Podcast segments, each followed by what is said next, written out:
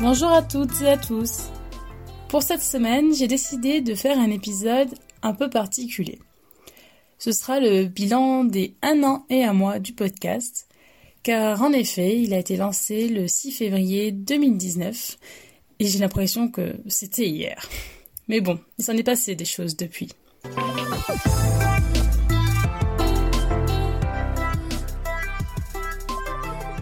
Alors tout d'abord, je vais commencer par la partie chiffres. Des chiffres qui se basent depuis sa migration sur la plateforme Ocha, car j'ai débuté chez SoundCloud. Sachez que je ne suis pas du tout une fan de chiffres, et ce n'est absolument pas de cette manière que vous allez me convaincre de quoi que ce soit. Vous réussirez mieux à me persuader de quoi que ce soit avec du fromage. Mais à Skip, ça fait bon chic bon genre de citer des chiffres. Culture Design, au bout d'un an et un mois. C'est 35 épisodes, c'est deux saisons, c'est 6 heures et 40 minutes d'écoute, c'est 6465 écoutes sur Ocha, c'est 331 abonnés sur la plage LinkedIn, c'est 133 abonnés sur YouTube, c'est 163 abonnés sur Facebook, c'est 57 abonnés sur Twitter, c'est 37 abonnés sur Instagram, et j'en profite euh, pour signaler que le compte Instagram euh, Culture Design underscore by Marion officie désormais comme mon compte professionnel. Et c'est surtout des milliers d'heures de travail entre la recherche de sujets, les recherches sur le sujet, l'écriture du sujet, la programmation sur les différentes plateformes qui ne sont pas automatisées. L'épisode le plus écouté, c'est l'épisode numéro 29, Earth Center Design. Et l'épisode le moins écouté, c'est l'épisode 13 sur les robots. L'hébergement de Culture Design et tous les services d'Ocha m'ont coûté pour l'instant 99 euros. Et pour l'instant, je gagne 0 euros, c'est du total bénévolat, et je ne vous cache pas que je suis en train de voir pour le faire monétiser, car oui, je ne paye pas mes factures en échange d'écoute privilégiée de Culture Design.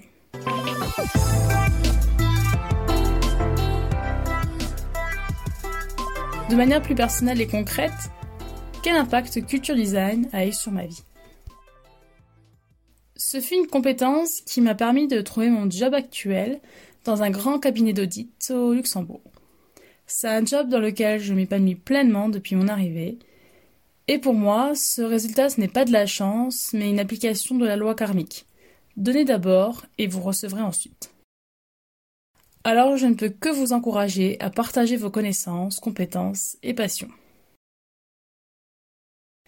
À côté de cela, J'assiste beaucoup à des workshops, des conférences, mais aussi depuis novembre 2019, j'ai fait deux fois l'expérience d'être mentor designer, et ce, avec succès.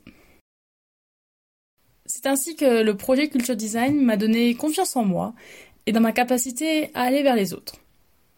L'apéro networking, après les événements, si j'étais seule, je ne restais pas.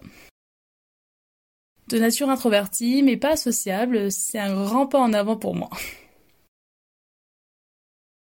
Et pourtant, au lancement du projet, je ne me sentais pas du tout légitime à faire ça. Une vraie imposture. Je me disais que je ne racontais qu'un ramassis de bêtises, que je n'avais rien compris, et que quelqu'un va le découvrir et m'afficher publiquement. Or, je n'ai eu qu'un seul commentaire négatif qui disait Ah, c'était bien votre travail, euh, jusqu'à euh, que vous parliez des femmes. Mais euh, faire évoluer culture design, il est temps de casser des chaises à Culture Design, il est temps d'asseoir les femmes, tous les derniers vendredis du mois, était très important pour moi. C'est symbolique, c'est symptomatique de notre société, les femmes dérangent. Et on préfère euh, bien sûr les évincer, quitte à même les oublier. On m'a demandé pourquoi je n'avais pas laissé ce commentaire. Euh, bah en fait, euh, c'est juste que je n'avais pas besoin de cela. Surtout déjà quand on doute beaucoup de soi, de sa légitimité, et quand en femme, on vous le rend bien.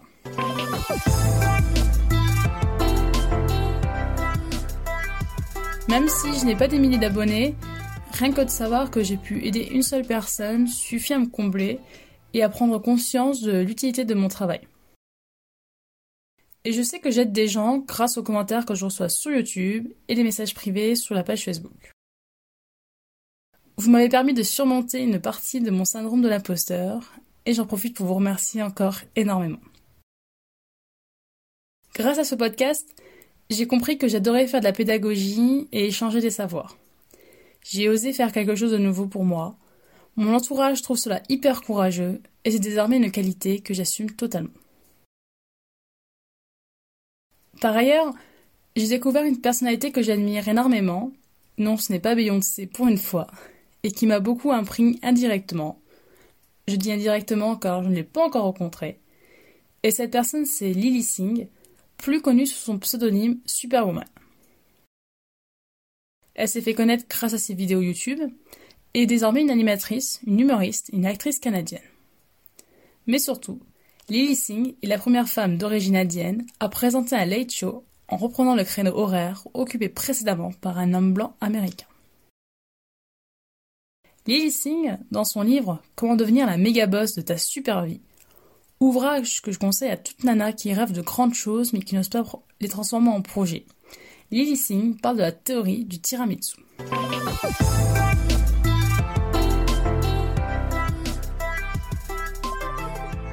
Nous sommes tous des tiramisu.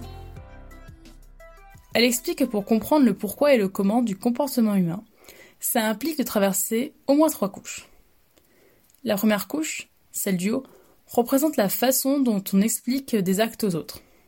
Ici, ce sera la première partie de l'épisode quand je vous parle chiffres. C'est beau et ça fait bien.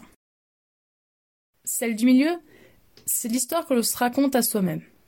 Elle est un peu plus lourde et parfois on ne peut pas la voir directement de l'extérieur. Cela correspondrait à, ma deuxième explication sur la confiance en moi. Et enfin, on arrive à la couche du bas, celle qui explique nos motivations les plus profondes. C'est la plus difficile à trouver qu'elle est recouverte par les autres couches. Et comme Lily Singh l'écrit, ce n'est pas forcément celle qui a le meilleur goût, et ce n'est vraiment pas la plus belle, mais c'est sur elle que repose tout le dessert. Si l'on creuse encore dans le bilan de ce projet, c'est aussi une réponse à ma colère ressentie. Cette explication m'est parvenue sous forme de déclic suite au spectacle Nanette de Anna Gatsby. J'étais, et je suis encore un peu, en colère contre le système dans lequel s'inscrit le designer et la recherche d'emploi. Je nie pas ma responsabilité dans ma recherche, notamment sur le manque d'informations sur l'évolution du métier. J'ai fait de nombreux entretiens qui n'avaient rien à voir. Web designer, graphiste, exécutante technique sur des maquettes de sites web, si ce n'est même développeuse. Ce podcast, c'est devenu une sorte de safe place. En tant que designer, j'ai pris conscience que c'est aussi mon rôle d'expliquer et ou de rendre l'information accessible je ne pouvais plus faire en sorte que mon histoire soit de la colère. De la colère car mon métier était incompris. Je n'avais plus la force de m'occuper de mon histoire professionnelle comme une urgence, un besoin alimentaire. Je ne voulais pas que cela soit défini par la colère. J'avais besoin de faire quelque chose avec ma colère, de la transformer en quelque chose de plus grand. Et malgré la souffrance, ce podcast m'a permis d'avoir un lien avec le monde, de me lever le matin avec une raison, une raison qui me faisait sens. Et c'est ce que je retiendrai de mon bilan. Quand vous faites des trucs, vous créez un lien avec le monde, voire même plusieurs liens. Et vous n'êtes pas obligé de tous les garder, mais ça me permet tellement de ne pas se sentir seul. Faites des trucs. Montrez que vous existez sans attendre de retour. Faites des choses pour vous et n'attendez rien. Sauf votre propre satisfaction d'avoir osé faire quelque chose. À la personne que j'étais il y a un an et un mois, j'ai envie de lui dire Quelques personnes t'ont dit de t'accrocher. Merci de les avoir écoutées. L'inconfort, c'est le prix à payer pour apprendre des choses essentielles. Aller à la découverte de cette troisième couche m'a aidé à avancer de manière beaucoup plus saine. Et pour conclure, je citerai encore Aurel San qui chante dans Note pour trop tard. Si tu veux faire des films, tu as juste besoin d'un truc qui filme. Osez faire des trucs. Si c'est naze, c'est pas grave. La notion d'échec et de réussite est très personnelle, malgré ce qu'on souhaite vous faire croire. Et sur ce, j'ai d'autres projets, une évolution, une mutation de culture design.